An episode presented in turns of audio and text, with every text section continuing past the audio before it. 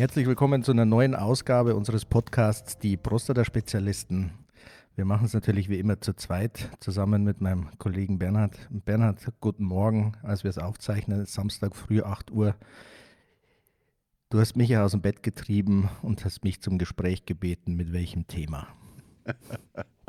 ja, guten Morgen, Florian. Guten Morgen an all die da draußen sind und zuhören.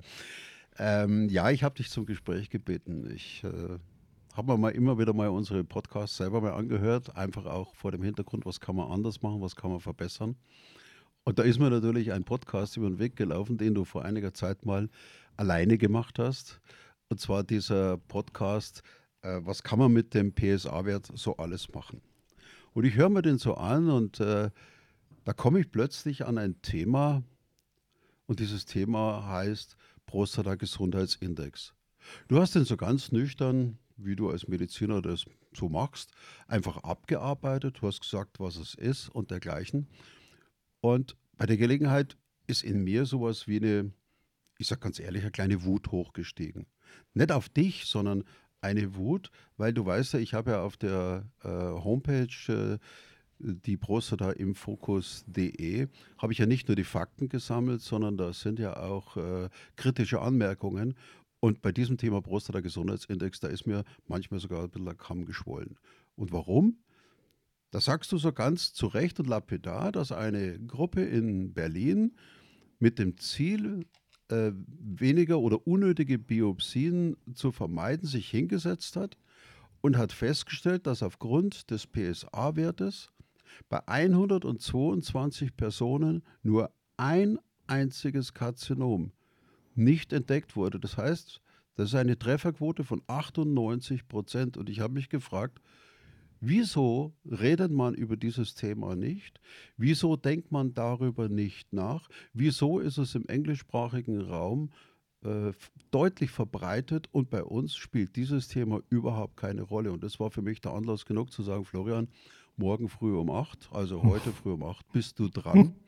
Äh, ich, will, ich will das jetzt wissen, damit der Samstag für mich einigermaßen ein, einen Sinn hat und nicht nur aus äh, Gartenarbeit und ähnlichen Dingen besteht. Also Florian, zieh dich warm an. Es geht sicherlich nicht nur um das Thema, sondern auch um, warum ignoriert man solche Themen, warum springt man da nicht drauf an, wenn mir heute jemand erzählt, 98% Trefferquote, oder sind wir wieder in so einer deutschen Mentalität drin, ist nicht genügend erforscht. Wir müssen das noch 10.000 Patienten machen, bevor wir dem ersten eine Biopsie ersparen können. So, lang genug der Vorworte. Florian, bitte. Prostata-Gesundheitsindex. Prostata ähm, Gesundheitsindex-Dichte. Das sind die Begriffe, die dort gefallen sind. Sag sie uns bitte nochmal, klär uns bitte nochmal auf. Was verbirgt sich dahinter? Ja, Bernhard, das ist natürlich ähm, politisch schon, äh, glaube ich, heißes Eisen, das wir da anpacken. Und ich bin froh, dass du die Kurve bekommen hast und mich am Ende einfach nach dem Prostata Gesundheitsindex gefragt hast und über die Frage, die dazwischen stand, warum redet man darüber nicht, hinweggegangen bist. Es ist jetzt vielleicht das ein bisschen ungeschickt noch. von mir, dich nochmal darauf das, zu das kommt, das, das kommt schon noch. Wir sind noch länger beieinander heute. Ja, also kommt die alte Angst wieder auf vor deiner letzten Frage. Aber zurück zum Thema.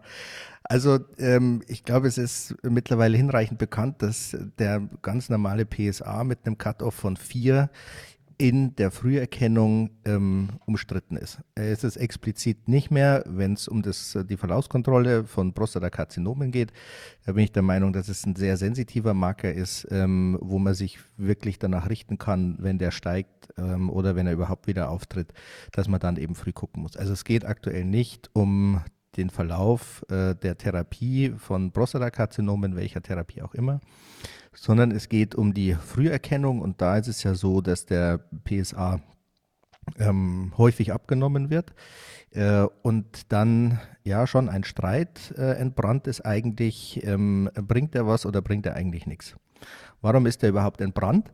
Weil ähm, es so ist, dass ein PSA, der höher als 4 ist, auf ein Prostatakarzinom hinweisen kann aber eben auch nur kann und dann quasi der nächste Schritt direkt die Biopsie entsprechend der Leitlinie ist. Ähm, aber er muss es eben in keinster Weise äh, auf das äh, Karzinom hindeuten, sondern die Prostatitis kann beispielsweise auch ein PSA machen oder wenn ich von der Fahrradtour zurückkomme, kann man auch ein PSA von 70 haben, wenn man am nächsten Tag zum äh, Urologen geht und sich Blut abnehmen lässt. Also das heißt, da ist eine sehr große Schwank Schwankungsbreite nach oben, aber auch nach unten. Also wir wissen, dass es, obwohl der PSA kleiner 1 ist, ähm, kleiner 1, sage ich bewusst, nicht kleiner 4, dass auch beim PSA kleiner 1 äh, ein Risiko besteht, am Prostatakarzinom erkrankt zu sein, ohne dass man es feststellt. Dann würde natürlich nichts gemacht ähm, weil er ja unter dem Schwellenwert ist. Ähm, also ich habe in beide Richtungen ähm, große blinde Flecken. Und dann hat man sich auf den Weg gemacht und hat also geguckt, was kann ich ausgehend von dem PSA äh, noch alles machen. Und hat dann also äh, beispielsweise differenziert zwischen dem gebundenen PSA und dem freien PSA, hat da versucht, ähm, eine bessere Trendschärfe hinzukriegen, hat dann, äh, weil ja auch die pure Größe der Prostata den PSA schon anheben kann, diese äh, Werte korreliert mit der Größe, hat daraus einen Wert ähm, errechnet, die PSA-Dichte. Und man bekommt es mit all diesen Werten schon besser hin, aber letztlich bei weitem nicht so gut, wie man sich das, äh, wie man sich das wünscht. Und dann ist es so, um einfach mal eine äh, Zahl in den Raum zu werfen, ähm, es gibt eine sehr gute Seite ähm, im Internet, ich werde die in den äh, Show Notes mal verlinken. Ähm, da heißt es zum Beispiel, verwendet man PSA-Schwellenwert von 4, werden 20 bis 25 Prozent der Prostatakarzinomfälle nicht erkannt. Es ist also falsch negativ und die falsch positive Rate liegt bei 65 Prozent. Also das ist schon eine Ansage, wo man wirklich sagen muss, da ist es notwendig, mehr Hirn und Geld in die Forschung zu stecken, um da ein besseres, äh, entweder einen besseren Cut-off-Wert zu finden oder ihn so zu verrechnen, dass äh, ähm, man genauer vorhersagen kann, Karzinom ja oder nein. Das heißt aber doch, dass du alleine aufgrund des PSA-Wertes, und ich habe ja diesen, äh, dieses Thema auch schon mal angekündigt, äh, Krebsvorsorge für 35 Euro als provokanten Titel. Mm, das heißt, dass man mit, einfach nur mit der Abnahme des PSA-Wertes in der Lage ist, ein Prostatakarzinom mit 98-prozentiger Sicherheit zu bestimmen. Ja oder nein? Ähm, fast. Also ähm, bei dem Prostata-Gesundheitsindex ist es ja so, dass man verschiedene PSA-Werte, ich habe es gerade schon angeschnitten, es gibt ja nicht nur den einen, sondern den freien PSA, den gebundenen PSA, den PSA-Quotienten, die PSA-Dichte. Und für den Prostata-Gesundheitsindex ist es also so, ähm, dass man all diese Werte äh, dividiert, multipliziert, die Wurzeln draus nimmt. Ähm, es ist auch auf der Seite, die ich verlinken werde, die Formel drauf, sodass das jeder kann. Aber man braucht dazu ähm, zum Beispiel äh, den pro PSA.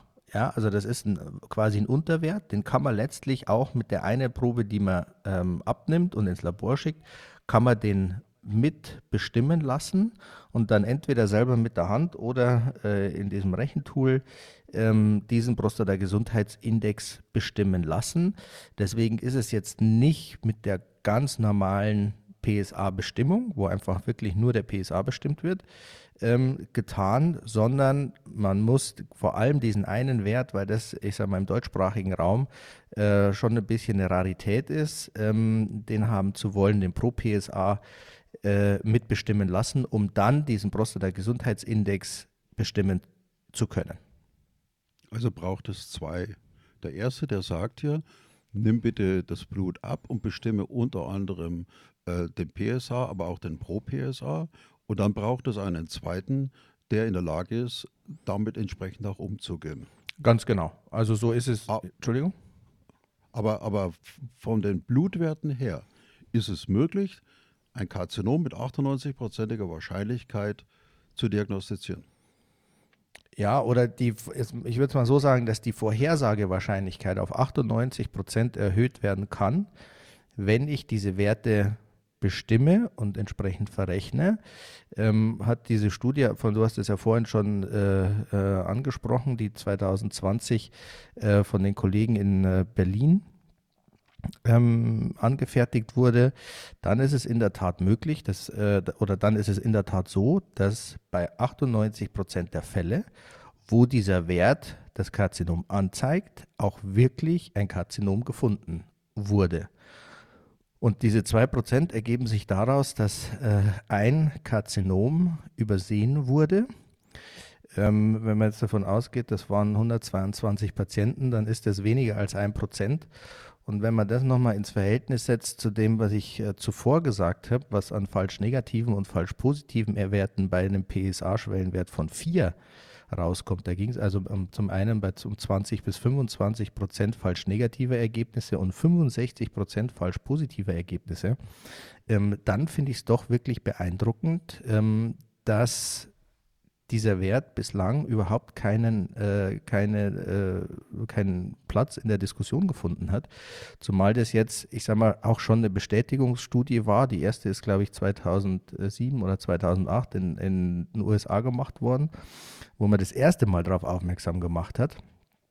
Aber dieser Wert bis heute entweder nicht bekannt ist oder ignoriert wird.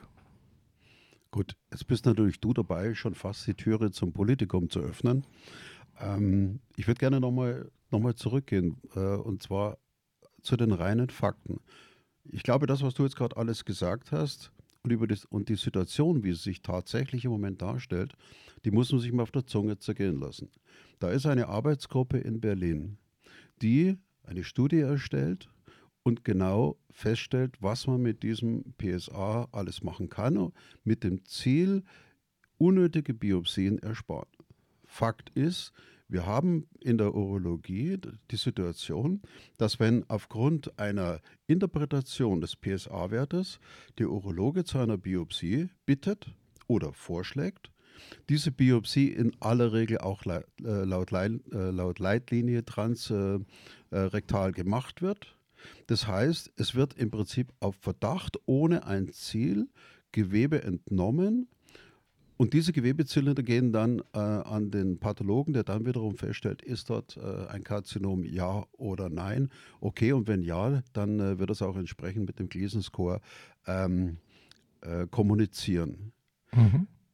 Das heißt aber doch, ähm, für mich, wenn ich das so höre, beginnt doch gerade dieser Vorwurf der Überdiagnose und Übertherapie in dem Augenblick, wo ich eine Möglichkeit einer, ich sage jetzt mal ziemlich sicher, weil äh, es sind eben keine 100 Prozent, ähm, beginnt genau an dem Punkt, wo ich genau so eine Möglichkeit einfach ignoriere nicht darüber rede, weder den Patienten informiere und wahrscheinlich sogar gar keine Ahnung habe, dass es so etwas überhaupt gibt. Und da stellt sich für mich die Frage, hat da keiner Interesse daran? Du sagtest vorhin auch so ganz, äh, naja, so, so, so fast am Vorbeigehen, da müsste man Geld in die Hand nehmen, da müsste man es forschen. Die Frage ist, Wer außer dem Patienten würde denn davon profitieren, wenn man da wirklich forscht und dieses Thema Prostata, Gesundheitsindex und alles, was dazugehört, wenn man das mal tatsächlich unter die Lupe nimmt, wirklich mit dem Ziel, diese, diese äh, Blindenbiopsien einfach mal zu vermeiden. Wer profitiert denn davon, wenn das gemacht würde? Außer dem Patienten. Naja, ich sage mal, letztlich profitiert natürlich der Patient davon als allererstes, aber ähm, will ich gar nicht weiter ausführen. Zum Zweiten würde natürlich auch die Krankenkasse davon profitieren. Ich meine, stell dir mal vor, du müsstest diese ganze Wahnsinnsdiagnostik gar nicht mehr machen, sondern du würdest jetzt äh, in der Tat für 35 oder 50 Euro äh, eine Diagnostik erhalten, die dir mit einer Vorhersagewahrscheinlichkeit von 98 Prozent sagt, ja, da liegt in der Tat ein Karzinom vor, da muss ich weitermachen und bei den anderen kann ich es lassen. Ähm, und das äh, finde ich schon beeindruckend. Ähm, Zum Ersten, dass man es so weit geschafft hat, so einen hohen Wert zu erreichen. Also ich sage mal, selbst wenn der, ähm, wenn der noch 10 Prozentpunkte niedriger wäre, wäre es ja immer noch eine Sensation. Dann könnte ich mir ja immer noch immense äh, Anzahlen an Biopsien sparen. Ähm, aber dann spart man natürlich auch einen Großteil der, äh, der medizinisch-urologischen ähm, äh, Szene, sparen sich dann natürlich auch die Biopsien. Das ist klar. Gut, aber das ist ein theoretischer Gedanke, dass die Krankenkasse Interesse haben müsste. Du weißt selber, dass ich bei meiner eigenen Therapie meiner Krankenkasse 10.000 Euro erspart ha habe oder hätte, äh, indem ich auf die Standardtherapie verzichtet habe.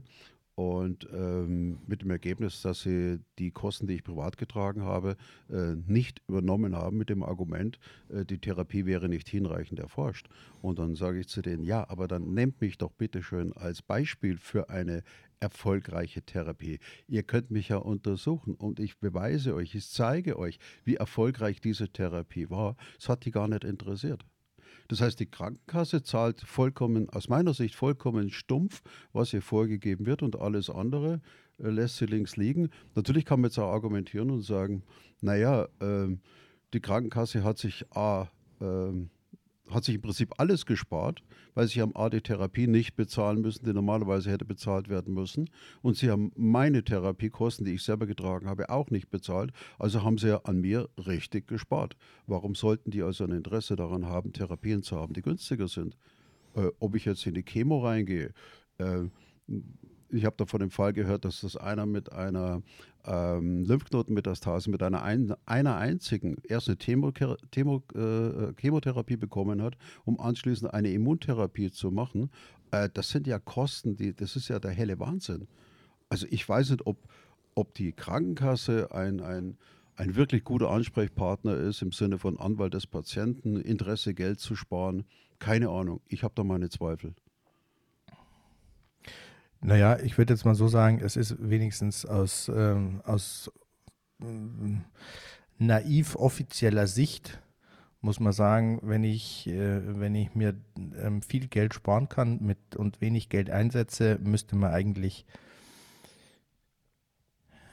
ein Interesse daran haben. Ich kann da nur einen alten Oberarzt von mir zitieren, den ich sehr schätze, der Neuroradiologe an der Uni in Münster war. Ich glaube, mittlerweile ist er in Ruhestand.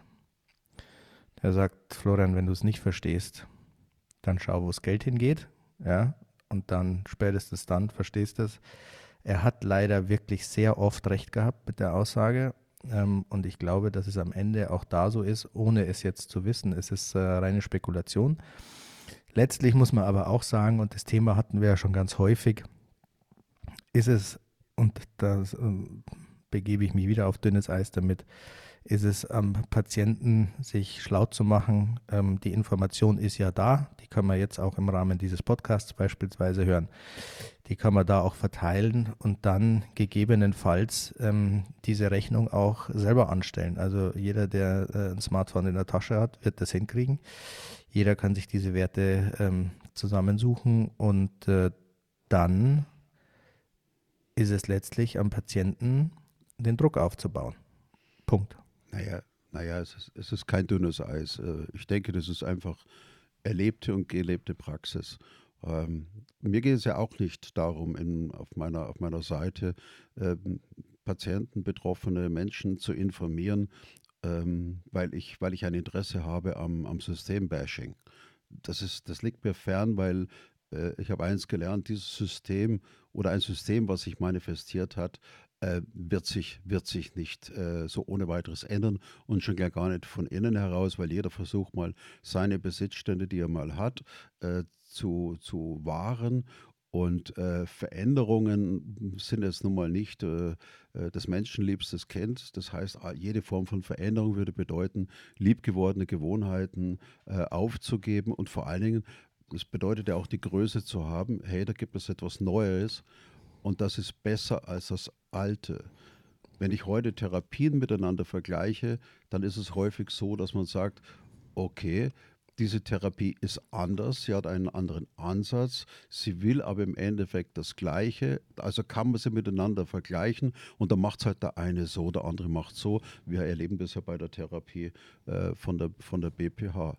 Aber zu sagen, hey, diese Therapie, die wir jetzt seit, seit 20, 30, 40, 50 oder noch viel mehr Jahren machen, die ist einfach überholt. Da gehört schon ein gewisses Kreuz dazu und zu sagen, hey, jetzt mache ich mal was anderes. Also zurück zum Patienten.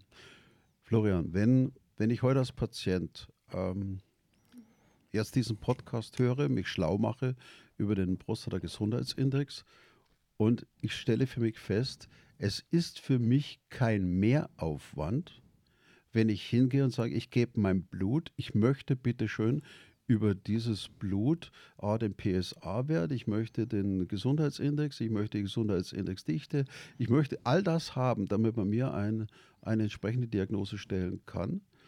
Ähm, kann ich da so ohne weiteres zum, zum Hausarzt gehen und sagen, mach das? Ja, können schon. Aber dann schaut er mich wahrscheinlich mit ganz großen Ohrkatzelaugen an, wie man in Bayern sagt, und sagt, was möchtest Ja, vermutlich wird es so laufen. Also ähm, ich werde ja auch nicht müde, die, die Situation der niedergelassenen Kollegen immer wieder aufzuführen. Ähm, der Kostendruck ist brutal und es ist so eine Praxis einfach auch nicht mehr anders zu führen, außer eine unglaubliche Anzahl an Patienten jeden Tag durchzuschleusen. Wenn jetzt der Kollege mit diesen Werten noch nie was zu tun hatte, dann wird es ihn am Ende, ich sage mal, mindestens eine Stunde Arbeit kosten, mit dem Labor zu telefonieren, ähm, zu fragen, was er ankreuzen muss. Dann kriegt er die Werte, dann muss er nachlesen, ähm, wie diese Werte zu interpretieren sind. Dann muss er sich mit dem Patienten drüber unterhalten. Also das heißt, es wird am Ende des Tages eine Stunde vermutlich nicht reichen, die er investieren muss, ähm, um diesem einen Patienten gerecht zu, gerecht zu werden. Dann sind die anderen 80, die er an diesem Tag sieht oder noch mehr, ähm, aber überhaupt noch nicht äh, äh, berücksichtigt. Das heißt, man wird da zwangsläufig auf Widerstand stoßen, ähm, sodass man eigentlich überlegen muss, ob man sich das Blut abnehmen lässt und selber mit dem Labor telefoniert. Und da gibt es in jeder Stadt ein oder zwei große, die das mit Sicherheit auch anbieten, alle diese Werte zu bestimmen. Ähm, und da kann man letztlich hingehen, die Blutprobe abgeben. Zahlen muss man es ja sowieso selber. Ähm, die, entsprechende, die entsprechenden Geschichten ähm, ausfüllen, was man haben möchte und äh, sich dann selber darum kümmern. Ich glaube, es mhm. ist an dem Punkt die äh, Option, die ähm, schneller zum Ziel führt. Ähm, nichtsdestotrotz würde ich den Kollegen nicht auslassen äh, in, der, in der Besprechung dieser Geschichte, weil er wird ja im Anschluss ähm, wieder damit konfrontiert sein in irgendeiner Art und Weise äh, sodass ich ähm, stark dafür plädiere, die ärztlichen Kollegen da ähm, mit ins Boot zu holen, so mit ihnen zu besprechen, was man vorhat und ähm, ja, abhängig davon es entweder äh, den Kollegen machen lässt oder es selber organisiert. Irgend, irgendwas zwickt mich bei der ganzen Sache einfach im Bauch. Wenn ich, wenn ich heute zum, zum Urologen gehe und äh, lasse dort äh, Blut abnehmen zur Bestimmung vom PSA-Wert, dann hat er einen PSA-Wert von was weiß ich wie viel. Er weiß aufgrund seiner Erfahrung, wie er damit umgeht. Äh, vielleicht, vielleicht, wenn ich Glück habe, möchte er einen bereinigten PSA dahingehend, dass er sagt, okay, äh, Kontroll-PSA nach so und so vielen Wochen unter sterilen oder beziehungsweise unter Laborbedingungen, sprich kein Sex, kein Sport oder wie auch immer. Und dann stellt er fest, okay, er hat einen Wert von mir aus von 4 und dann sagt er, okay, hm, wenn er seinen Zweifel hat, dann macht er eben seine Biopsie was bei der Biopsie rauskommt, ist ihm im Endeffekt auch vollkommen wurscht, weil der Pathologe bestimmt ja, ob etwas dran ist oder nicht. Wenn ich jetzt hingehe und mache diesen PSA und lasse den äh, PSA-Gesundheitsindex bestimmen, dann hat er ja wieder bloß wieder etwas, äh, einen, einen Wert in der Hand, den er im Prinzip ja wieder, äh, wieder bewerten muss und damit hat er schon wieder den schwarzen Peter. Und äh, was hält ihn davon ab, dann zu sagen, nee, das ist mir zu unsicher, ich gehe lieber den klaren Weg, dann mache ich lieber meine Biopsie. Und schon hat der Pathologe wieder die Arbeit, ist da was drin oder nicht. Und wenn nichts drin ist, ja, das ist halt so, das ist ein unglücklicher Verlauf. Klar kann man mal das übersehen, aber das tut nicht so weh, als wenn ich selber hier eine Entscheidung treffen muss. Machen wir das ein bisschen zu einfach in der Betrachtungsweise oder verstehst du mein Bauchkrummeln? Ja, natürlich verstehe ich dein Bauchkrummeln, aber ich bin doch an einer anderen Geschichte hängen geblieben. Hast du jetzt vorhin wirklich von Sex unter Laborbedingungen gesprochen oder habe ich mich da, habe ich mich da verhört? Florian, dass du morgens um, um diese Zeit schon solche wüsten Gedanken hast. Äh, also ich, ich werd, meinte, ich, werd, ich meinte für dich nochmal ganz einfach und klar einen zweiten PSA-Wert, wenn man sich beim ersten nicht ganz sicher war, ob da nicht irgendwelche äußeren ähm, Ereignisse dazu beigetragen haben, PSA unnatürlicher, natürlicherweise, aber nicht passend nach oben zu treiben. Also bitte kein Sex vor der Blutabnahme, fahr nicht mit dem Fahrrad hin, ernähr dich vielleicht eine Zeit lang richtig gesund und munter, sodass man wirklich einen PSA-Wert hat, ähm, der eine gute Aussagekraft hat und einen guten Vergleich zu dem PSA-Wert von vor ein paar Wochen hat. Konnte ich mich jetzt deutlich ausdrücken und dich nicht auf irgendwelche komischen Gedanken bringen. Ja, du bringst mich nie auf komische Gedanken, aber ich will ja, ich will ja, dass das für unsere Hörer in erster Linie klar ist. Ja. Wenn ich jetzt schon drüber stolper, kann ich mir vorstellen, dass die sagen, die Prostata-Spezialisten, die haben Sex nur unter Laborbedingungen. Also dem, ja, das war das Einzige, was ich vorbeugen wollte. Ja, ja, also um, es gibt auch Sex. Es gibt auch irgendwo mal jemand, der, der Sex im CT gemacht hat. Einfach mal, hat es auch schon gegeben, um mal zu sehen, was da so alles passiert. Ja. Also der Fantasie des Menschen, denke ich mal, sind keine Grenzen gesetzt. Das muss das mal zusammenbringen. Aber gut, jetzt habe ich natürlich. wir, wollen die Fantasie, wir wollen die Fantasie äh, jetzt nicht in Richtung Sex bringen, obwohl Sex und Prostata untrennbar zusammengehören. Okay, und die Frage war jetzt noch, warum der Urologe äh, Sex, äh, Urologe, äh, PSA, äh, keine Ahnung. Nein, die, die Frage war ganz einfach. Der PSA-Wert ist, ein, ist ein, ein, Wert auf dem Blatt Papier. Mhm. Der PSA-Gesundheitsindex ist ebenso ein Wert auf dem Blatt Papier. Damit bleibt die Verantwortung der weiteren Therapie zunächst mal äh, beim, beim Urologen. Wie geht er damit um? Der Urologe wird als nächstes seinen Weg gehen. Äh, und der Weg heißt, ich mache eine Biopsie. Und in dem Moment, wo er die Biopsie gemacht hat, hat er seinen Job erledigt, weil die ganzen äh, Biopsate gehen zum Pathologen und der Pathologe bestimmt, ob da was drin ist oder nicht und ob der Arzt was übersehen hat oder nicht. So what, das kann passieren. Das heißt also, äh, ich, ich, ich sage mal, diese Verantwortung für das, was im Moment passiert, äh, hat er, hat, bleibt er bei ihm mit diesem äh, Gesundheitsindex, mit diesem PSA-Wert auf dem Papier? Ja, natürlich bleibt die bei ihm. Aber so ist es ja, ich sag mal, überall in der Medizin, dass wir Fakten zusammentragen, diese Fakten ähm, interpretieren, ob es jetzt ein Blutwert ist, ob es ein Bild ist, ähm, ob es das Resultat von einer körperlichen Untersuchung ist. Und dann muss ich dieses ähm, Resultat, dieses Ergebnis im Gesamtzusammenhang interpretieren. Damit ist es jetzt natürlich nicht getan bei dem Prostata-Gesundheitsindex ähm, weil äh, die meisten damit einfach nichts anfangen können. Das heißt, ich weiß genau, wie interpretiere ich den ganz normalen, stinknormalen PSA. Da habe ich ja meine, mein, meine Schiene aus der Erfahrung, aus der Vergangenheit heraus. Ähm, da ist es nicht so, sondern da muss ich mir dann ja ähm, die, die entsprechenden Unterlagen dazu zusammensuchen und die Fakten, um zu wissen, ab welchem Grad sagt man, okay, es ist was und dann ist es mit einer Vorhersagewahrscheinlichkeit von 98 Prozent was und oder wo ist es nichts und dann kann ich so lassen, wie es ist und äh, mache vielleicht eine Verlaufskontrolle. Das ist ja der nächste Punkt, den ich gesagt habe. Es ist jetzt nicht damit getan, mit dem Labor zu telefonieren und zu sagen, wo kriege ich ähm, noch einen weiteren PSA-Wert her, sondern ich muss es dann natürlich auch äh, interpretieren äh, das ist ja aber die Aufgabe. Also da kann ich jetzt keinen Kollegen ähm, aus der Verantwortung entlassen. Muss man, glaube ich, auch gar nicht, weil das ist ja unser Tagwerk. Mhm.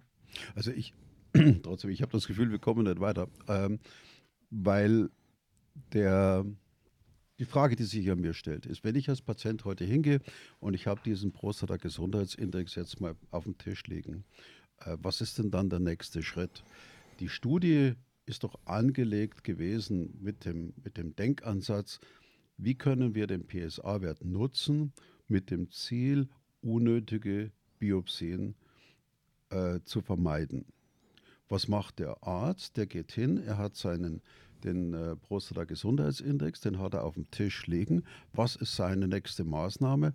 abwarten oder Biopsie. Was, kann, was, was muss passieren, dass diese Erkenntnis des Prostata-Gesundheitsindex tatsächlich unnötige Biopsien vermeidet? Ja, einfach die, die, ja, die, die, korrekte Interpretation des Wertes. Also auch da gibt es ja einen Cut-off-Wert, ähm, äh, wo man sagt, bis dahin äh, ist es äh, mit hoher, sehr hoher Wahrscheinlichkeit nichts und ab da ist es mit hoher Wahrscheinlichkeit was.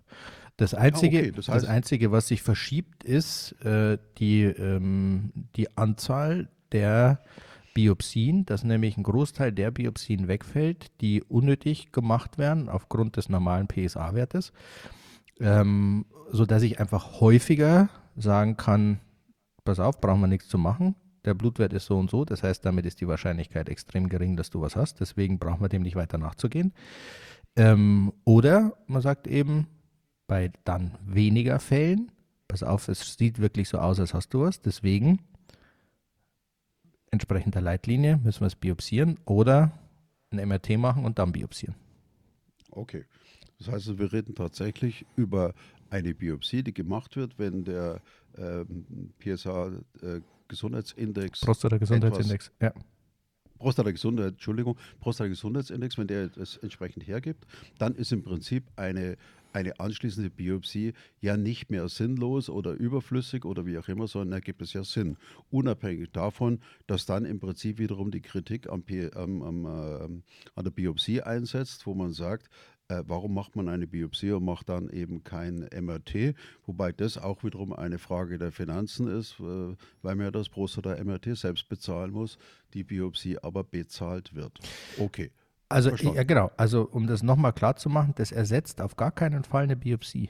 Also, wenn der, der Prostata-Gesundheitsindex den Hinweis darauf gibt, dass es ein Karzinom vorliegt, dann ist meines Erachtens der Weg, der dann gegangen werden muss, der sollte umso nachdrücklicher nachverfolgt werden. Der ersetzt meines Erachtens auch nicht das MRT, sondern der perfekte, also der Weg in einer perfekten Welt wäre, den Prostata-Gesundheitsindex und dessen Dichte zu bestimmen. Wenn ich da einen Wert habe, der auf ein Karzinom hinweist, dann gehe ich ins MRT, einfach um zu wissen, wo ist er, wie groß ist er, ist er kapselüberschreitend, ja, nein, wächst er in die Samenblasen, in die Blase, ins Rektum ein, ja, nein. Und anhand dieser MRT-Bilder und äh, weil ich weiß, wo ist der karzinomverdächtige Herd, dann muss, dann sollte mit hoher Dringlichkeit die Biopsie erfolgen. Es sei denn, der Patient sagt, ich bin so alt, ich lasse sowieso garantiert nichts machen. Und dann muss man auch den Blutwert wieder in Frage stellen, weil wenn ich von vornherein weiß, egal was bei der Untersuchung rauskommt, kann ich es mir auch sparen. Aber wenn das MRT gemacht ist, weiß ich, welches Areal, weiß ich die Ausdehnung, habe ich nochmal sehr viel mehr Informationen, dann die Biopsie machen, dann habe ich den Gleason Score. Also hinten dran bleibt alles gleich. Es verschiebt sich nur mhm. die Anzahl derer, wo ich sage, ich brauche nichts zu machen, weil die Wahrscheinlichkeit sehr niedrig ist, oder jetzt muss ich wirklich was machen oder sollte mit hohem Nachdruck was machen, weil die Wahrscheinlichkeit für ein Karzinom halt jetzt hoch ist. Also es verschiebt sich nur die Statistik dahinter und natürlich viele Biopsien, die dann nicht mehr gemacht werden müssen, weil der Blutwert eben schon ähm, eine deutlich höhere Sicherheit bringt. Ähm, aber der Weg, wenn der Verdacht besteht, ist über das MRT, die Biopsie und dann eine entsprechende Therapie der gleiche. Gut. Jetzt haben wir viel über dieses ganze Thema geredet. Äh, dass es natürlich auch politisch ist, ist, ist mir klar, war mir klar. Ähm, denn ein Arzt, der sich äh, eine Stunde oder wie auch immer hinsetzen muss, um sich äh, diese ganze Thematik erstmal einzulesen, für den ist es natürlich wirtschaftlicher zu sagen, statt dieser Stunde Theorie mache ich lieber eine Stunde lang eine, zwei oder wie auch immer viele Biopsien. Ähm, schon klar. Dass es natürlich wiederum eine Veränderung im Praxisablauf bedeutet, klar, dass es äh, auch was die, die Einnahmenseite betrifft, äh, ist auch vollkommen klar, soll für mich aber nicht so wichtig sein. Entscheidend ist für mich als Patient und, das, und deswegen nochmal jetzt eine, eine quasi Botschaft an, die, an unsere Zuhörer draußen. Es gibt die Möglichkeit, über den PSA-Wert diesen Prostata-Gesundheitsindex in, mit den verschiedenen Werten äh, zu bekommen. Was muss ich dafür tun? Und äh, ja, wie, wie sind nochmal die Aktivitäten eines Patienten, der sich für dieses Thema interessiert, nachdem er diesen Link auch mal sich angeschaut hat, den du unten dann im Podcast äh, reinsetzt, wo man das Ganze nochmal nachlesen kann. So ganz, ganz praktisch, ich möchte eine Krebsvorsorge machen, was mache ich? Also ich ganz pragmatisch würde mir diese Studie ausdrucken. Der Link ist ja äh, in den Shownotes, haben wir angekündigt. Ähm, ich würde mir den ausdrucken, würde mir die relevanten Stellen äh, markieren äh, und würde mir den direkt nochmal ausdrucken, weil ich eine dem Urologen oder dem Hausarzt da lassen würde, dass er eben nicht selber suchen muss, sondern dass er es unmittelbar da hat. Ähm, und dann muss man mit ihm darüber reden, dass man das haben will äh, und dass dieser extra Blutwert mit angekreuzt wird, der bestimmt wird. Äh, und abhängig von diesem Gespräch äh, weiß man, wird das gemacht, ist das äh, für den Kollegen möglich. Ich kann mir auch vorstellen, dass der sagt, jawohl, machen wir. Ähm, und er kümmert sich auch darum, dass das abgenommen wird. Aber er kann sich jetzt vielleicht auch aus zeitlichen Gründen gar nicht ausführlich damit beschäftigen. Auch dann hat man ja schon gewonnen. Äh, und dann geht es natürlich im Verlauf, auch mit dieser Studie steht da ja drin, um die Interpretation dieses Wertes. Äh, und da muss man wieder mit ihm ins Gespräch kommen. Ich glaube, am einfachsten ist es, die Schwelle einfach so, so, gering wie möglich zu halten, die paar Seiten direkt auszudrucken und äh, direkt zu markieren, um was es geht, was man will, wovon man ausgeht. Und dann, glaube ich, hat man die größte Chance, da ohne große Hürden, sage ich mal, durchzukommen. Hm, hm. Kann aber auch zur Suche nach dem Nadel im Heuhaufen werden, oder? Ja, das haben wir schon relativ oft diskutiert. Also ja. ich sag mal, äh, letztlich, äh, glaube ich, bieten diverse Labore sogar an, dass man hingehen kann und sich das Blut dort abnehmen lassen kann. Äh, und dann, ähm, man bezahlt ja den gleichen Preis vom Labor, ob man es jetzt über einen Arzt mhm. machen lässt oder nicht. Ich glaube, wichtig ist einfach, wenn ich ihn haben will, dann bekomme ich ihn. Und wenn es Umwege in Kauf äh, zu nehmen gilt, dann macht man das. Ähm, ich mache es ja auch mittlerweile mit gewisser Regelmäßigkeit, ähm, den zu bestimmen im Vorfeld. Patienten kommen zu mir halt häufig schon mit der Diagnostik fertig. Dann muss ich es nicht mehr machen, aber das geht und ähm, ja, Punkt. Naja, ich meine, ich muss, ich muss ja aus, aus Patientensicht einfach mal sehen, wenn ich den Wunsch habe, eine äh, Vorsorge zu machen oder eine Früherkennung für ein Prostatakarzinom zu machen, dann habe ich natürlich schon das Bedürfnis, eine, äh, eine relativ sichere Ansage zu bekommen. Ähm, es macht für mich keinen Sinn, Untersuchungen über mich ergehen zu lassen, um dann am Ende ein, ein vielleicht oder vielleicht auch nicht zu hören. Wir kennen die Problematik oder die Kritik an, äh, die, an der digital-rektalen Untersuchung und wir haben das, das Thema PSA. Wenn man das alles so stehen lässt als, äh, als, als Krebsvorsorge, dann muss ich ehrlich sagen, oder Krebsfrüherkennung, dann muss ich ehrlich sagen, wäre für mich jetzt nicht mein Anspruch, weil nach digital-rektaler Untersuchung und nach PSA ist einfach keine Diagnose möglich. Also müsste ich erstmal das komplette Programm durchlaufen, bis dann der Pathologe sagt ja oder nein. Das ist für mich um eine regelmäßige Untersuchung zu machen, alle ein Jahr, alle zwei Jahre, ist für mich ehrlich gesagt ein Unding. Wenn ich jetzt aber diesen, Brust, äh, diesen Prostata-Gesundheitsindex höre und verstehe, dann sage ich, ja, wo ist das Problem? Einmal oder einmal, ins, einmal im Jahr oder einmal in zwei Jahren zum Arzt zu gehen, dort Blut zu hinterlassen, um zu sagen, okay, ich möchte jetzt genau diese Informationen haben, um daraus dann zu sehen, hey, passt oder passt nicht. Das hätte für mich wirklich die Qualität einer Prostata, eines Prostatakarzinoms, einer Früherkennung. Ähm, da würde, wäre ich sofort dabei. Ja. Das heißt dass im Endeffekt, ich muss mich wieder selber darum kümmern. Das ist jetzt kein Vorwurf äh, an das System, sondern ich betrachte das als echte Chance. Äh, wenn ihr da draußen uns zuhört und, und ihr hört solche Dinge, mein Appell ist immer wieder, nicht auf das System schimpfen, äh, nicht zu kritisieren. Der Doktor handelt so nicht, weil er böse ist, sondern er handelt so, weil er so handeln muss. Die Rahmenbedingungen erlauben es ihm.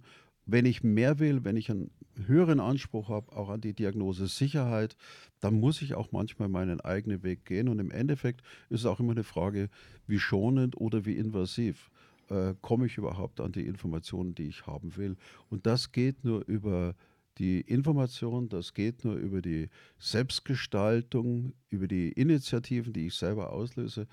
Ähm, ja, und dann, dann habe ich natürlich auch meine eine Chance, ähm, zu dem Ergebnis zu kommen. Und äh, äh, diesen Weg, Florian, den du mir, den du gerade aufgezeigt hast, einfach mal diese Studie auszudrucken und sie wirklich mal dem Arzt hinzulegen, dann diskutiert der Arzt, wenn du so willst, über die Studie, aber nicht, aber nicht mit mir als Person, weil ich muss ja nicht schlauer sein als die Studie. Nur ich bin draufgekommen, dass ich trotzdem auf gut Deutsch angepisst fühlen kann, weil man, weil der Patient dem Arzt eine Studie unter der Nase hält. Okay, das ist möglich. Zeugt zwar jetzt nicht von Offenheit, aber es ist möglich. Also nochmal, äh, liebe Leute da draußen, packt euer Leben selber in die Hand. Äh, packt die Initiative. Geht vorwärts, geht proaktiv auf die Sache zu, macht euch schlau. Und in diesem Fall ähm, ist es kein leeres Versprechen und es ist auch kein Marketing zu sagen hier, Prostatakarzinom Früherkennung für 35 Euro. So viel kostet der PSA-Wert und die Bestimmung vom Prostata-Gesundheitsindex, ich weiß nicht, ich glaube, der kostet nicht einmal einen Euro mehr. Also insofern macht's. Das wären jetzt meine Gedanken. Florian, ich mache jetzt den Laden hier zu. Äh, danke, dass du heute Morgen aufgestanden bist, dass du, ich hoffe, doch schon Kaffee hattest. Ich danke dir für alle Antworten, die du gegeben hast. Mir hast du unheimlich geholfen und ich muss ehrlich sagen, jetzt wird es immer klarer. Ich danke dir. Bernhard, ich danke dir. Wie gesagt, beim Bayern, ich habe mir vorher einen Kaffee oberlassen. Ja. Einlaufen lassen. Genau. Erst oberlassen und dann einlaufen lassen.